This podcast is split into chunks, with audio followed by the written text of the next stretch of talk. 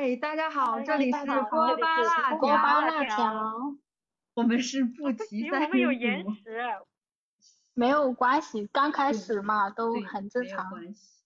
我是小明明，我是阿佳。我是小鸡，就像明明说的，因为他的编剧是原作者的原因，所以他后期又加了一些不同的东西在里面，让我们更加看到了这个作者想表达给我们的东西，加了一些很多小细节，我就觉得还挺有意思的。就特别是我看看了小说又看了剧之后，嗯，打个比方吧，呃，原来小说里面我好像是没有看到景在出场的时候，他的手上是抓了一朵花的。哦，对嗯，对，然后在剧里面的细节里面，呃他是抓了一朵花的。小妖看到他的时候，他就想到自己曾经被关起来的时候，也想去抓笼子外面的一朵花，让他想到了自己。这个细节，我也觉得还加的挺好的。就花的话，对就是他的一种渴望。对，而且他本性还是善良的。对，而且他嗯那个、呃，包括他帮他挡那个滴蜡的细节也是加对的。对对对，嗯，我就觉得这所以些加你说的点都加的很好。嗯怎么能不磕这对 CP？怎么能不喜欢景？是不是？我觉得他 十期，而且十期的扮相真的好好看，花痴一下。怎么回事？怎么回事？我怎么开始给别人 别做他人做嫁衣，嗯，想想琴棋书画样样精通，而且家还富可敌国。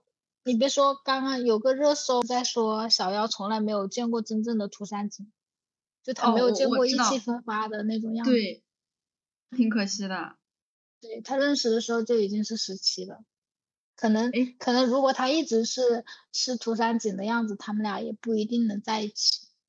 是的，嗯，这么一说，我突然想起苍玄，当时小妖不是被认认回去之后，小妖问苍玄：“我让你失望了吗？”本来苍玄说：“我也可以想像你，我我的小妖像阿念那样长大，就不谙世事，天真无邪，就被保护的很好。”但是小妖因为这种机缘巧合也好，天灾人祸也好，经历了这么多。但是当时苍玄说的，幸好你现在长成这样，你现在就是我心里面最完美的小妖，我可以跟你说我任何的对灰色地带的事情。就小妖对于苍玄是这样一个状态，那景对于小妖也是那样一个状态。他们是在适当的时机遇到了这个人。要如果说他们在经历这些事情之前遇到对方，他们都不可能在一起。对，但是我觉得，我觉得作者大大对相柳还是也有偏爱的。有对，对他，是为他加了几个镜头的哟。嗯对 他想说，你快快问问我加了哪些镜头。我不 我不给他人做嫁衣。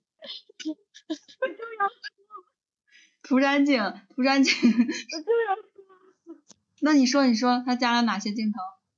就是上有男扮女装，小妖在那个船上是女，对，他是女扮男生，对吧？他们两个人就是互换了性别。不同的性别，但是他们两个坐在同一个船上。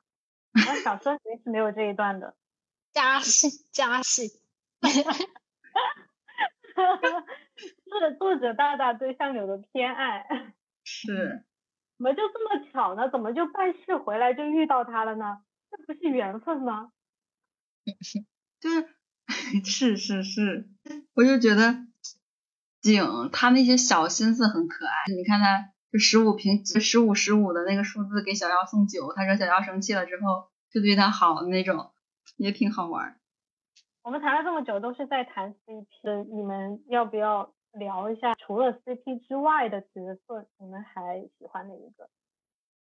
之前不是有一个片段上过热搜吗？是讲的他嗯小妖和桑田爱的那段对话，小妖就说嗯他说我看你能学医嘛，因为桑田二他以前是特殊地方出身，他也很懂得察言观色，工作也很细心，也很认真嘛。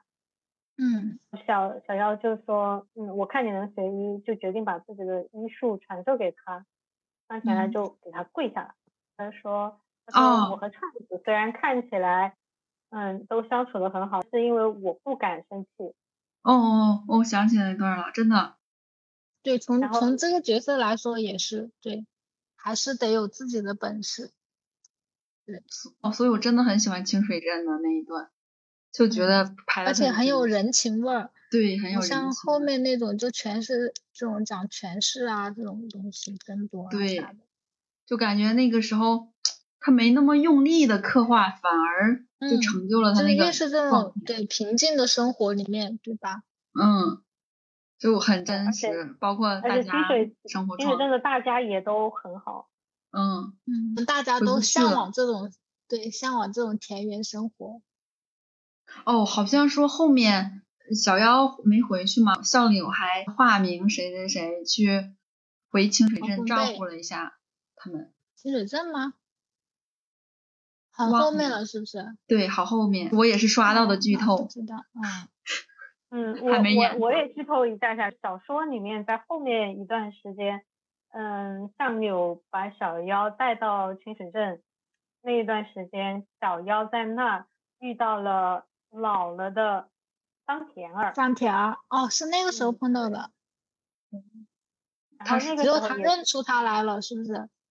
等于说是他自己说的一些话透露出来了嗯。这个信息，桑田儿就嗯。马上就反应过来，就是、哦 get 到，嗯难道你嗯是？对，当时桑田儿已经垂垂老矣，他们的孙嗯孙子啊、儿子都呃儿子孙子都是成群了。相柳把他安排到住在他们的隔壁，住在回春堂的隔壁，所以说啊，我的相柳，相柳是真的很好啊。后面现实生活里面遇到这种男的，他虽然对你为你好，做了很多很多事情，但是他从头到尾也不表达一些什么，也不告诉你他做了什么，也没有从别人嘴里知道些什么，你根本就感受不到啊。他没就需要你感嗯受得到，他对，没我知道，想着因为你因为你现在是上帝视角，所以你就知道他做了哪一些。但是如果在现实生活里面真的有这样一个男的，你从头到尾他做了啥你都不知道，你甚至都以为跟他没啥交集。对呀，那你就不会遗憾呀，不是不我的意思就是说没有结果。如果现实生活里面是这样子的一个情况的话，就不不可能有结果啊，对吧？是，是是是，你真的要国战妖柳并不是我觉得他对小妖做的这些事情就应该嗯让小妖去喜欢他或者是怎么样，完全只是嗯因为我对相柳一厢情愿的心疼。哦，好像有一个采访，如果有番外，希望是一个什么故事？相柳就说我不需要什么番外，我现在的结局是已经很圆满的结局。他做了他想做的事情嘛，包括呃从他自身的责任来讲，他就战死是最好的一个归宿。对小妖，他让他有人可依，让他有出口去，可以自保。对，就就圆满了，他不需要再更多了。但是小七的意思，各位男士们不要这样，你要表达出来，要不然你就对，不要。学他，不要学他，不要学他，不要学他。对，就为什么锦能和小妖走到最后，是因为他长了嘴还，有嘴，他有嘴。